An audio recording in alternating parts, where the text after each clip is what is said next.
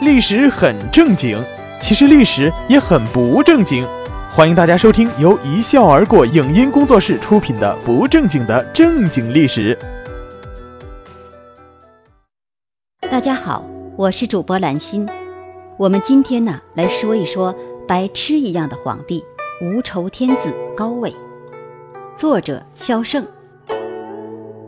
有些人的失败呢，是因为境遇使然，无可奈何；有些人的失败呢，则是自作孽不可活。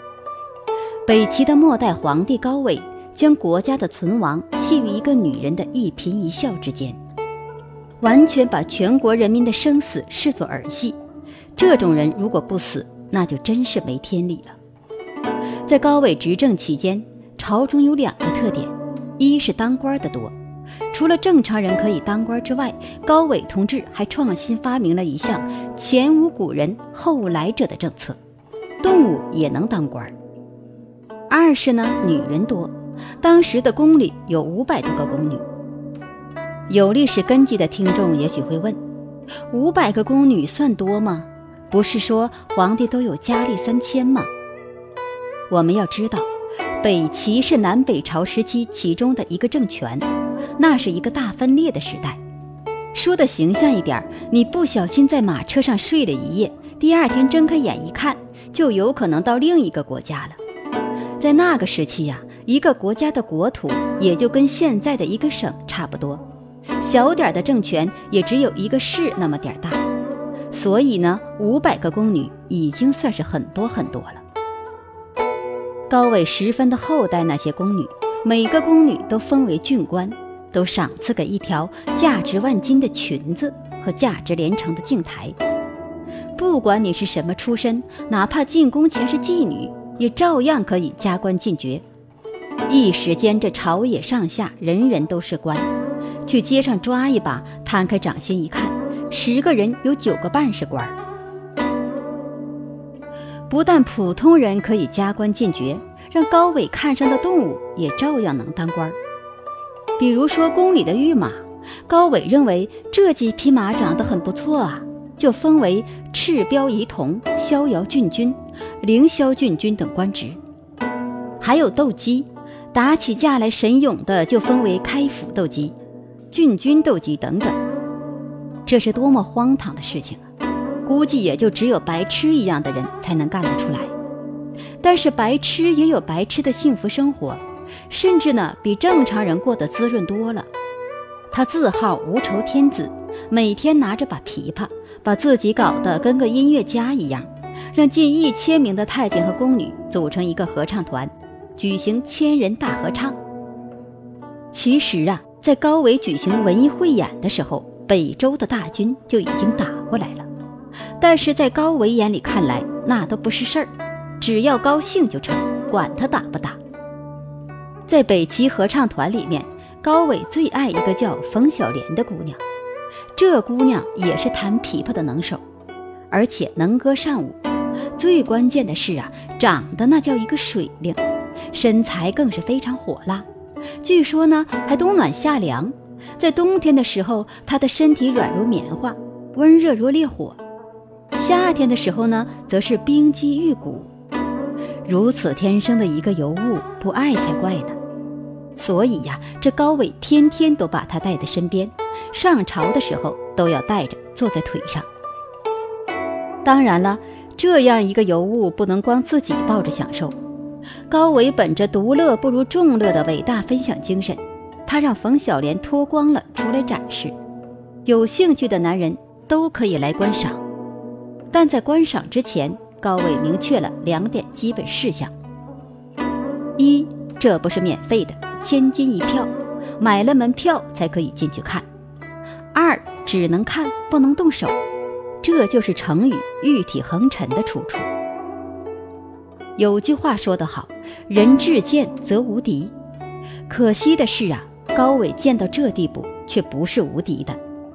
人家北周军队摧枯拉朽一般攻城陷地，马上就要打到他家里来了。有一天，高纬和冯小莲正在郊区打猎，当时晋州告急，战报如雪片一样的飞过来。高纬一听军情紧急，心想得回宫处理一下。可冯小莲却说：“着什么急呀？再打几只野兽再说。”高伟像傻子一样的呵呵一笑，说：“行，便依了美人的。”结果呀，等他们打猎结束时，晋州就沦陷了。几天之后，这高伟玩够了，这才派大将安兔根带兵去收复荆州。可就在出征之时，冯小莲突然心血来潮，对高伟说：“打仗好似围猎，十分的刺激，不如我们一起去看看吧。”高伟又像傻子一样呵呵一笑：“好啊，那就走吧。”两个人手挽着手，蹦蹦跳跳的去了战场。如果说去战场只是为了观战的话，倒也无不可。高伟虽傻，可毕竟是个皇帝，皇帝亲临战场督战，说不定还可以增加士气。可是就在大军要进行反击时，我们的可爱的小莲美女又出来搅乱了。按照安兔根的战略部署，他们要挖出一条地道来，直接通往晋州城内，以迅雷不及掩耳之势给北周军一个迎头痛击。这是一个绝妙的计划，而且只要在挖地道的时候不被发现，成功的几率是极高的。然而，就在这地道挖好后，三军正要钻入地道内去拼命时，这小莲美女一脸好奇地说。皇上，这地道这么长，一定十分的好玩。先让我去玩玩吧。白痴一样的高伟呵呵一笑，说：“好啊，你去玩吧，我让军队先等一等。”这女人麻烦吧？其实啊，这还不是最麻烦的。美女出门呢，一般都得化个妆。这小莲美女在去参观地道之前，整整化了一个小时的妆。等她化完妆准备出门的时候，北周的援军到了，而且啊，来的援军还不少，整整八万。这下可把高伟吓着了，跟安兔根说：“我们逃吧。”安兔根则认为，眼下我们虽然失去了先机，但军力相当，只要拼力死战，依然有胜算。第二天傍晚，齐军做了调整之后，正准备发起总攻，夺回晋州。这小莲美女又多事了。她说：“我们此番亲临前线，为的就是看战争的宏大场面，寻个刺激。可你看，如今天都晚了，你让人家怎么看嘛？”这美人一撒娇，高伟又犯傻了，说：“既然天黑了，没法看了，那就等明天天一亮再打吧，顺便让战士们再休息一晚，睡个好觉。”可能是玩到这儿，老天爷也有意见了。你们不是要休息吗？那就索性多休息几天吧。第二天一早，风雨弥天，天地间白茫茫一片。这时候别说打仗了，跑几步都会滑倒。于是接着又休息了一天，直到第三天之后，终于等到雨过天晴，终于可以打了。然而此时人家北周的援军一波一波的来，北周的周武帝都亲自到了，这时候再打。胜算还有几分呢？但对于高伟来说，这都不算事儿，只要能让冯小莲高兴就成。两军交战的那天，冯小莲登上城楼，看着双方血拼，杀声震天，把个小莲美女高兴坏了。蓝蓝的天空下，一股股鲜红的血不断迸射向天空，尸体像树桩一样不断的倒下去，没一会儿就尸积如山，血流成河。这是多么壮烈，多么的刺激呀！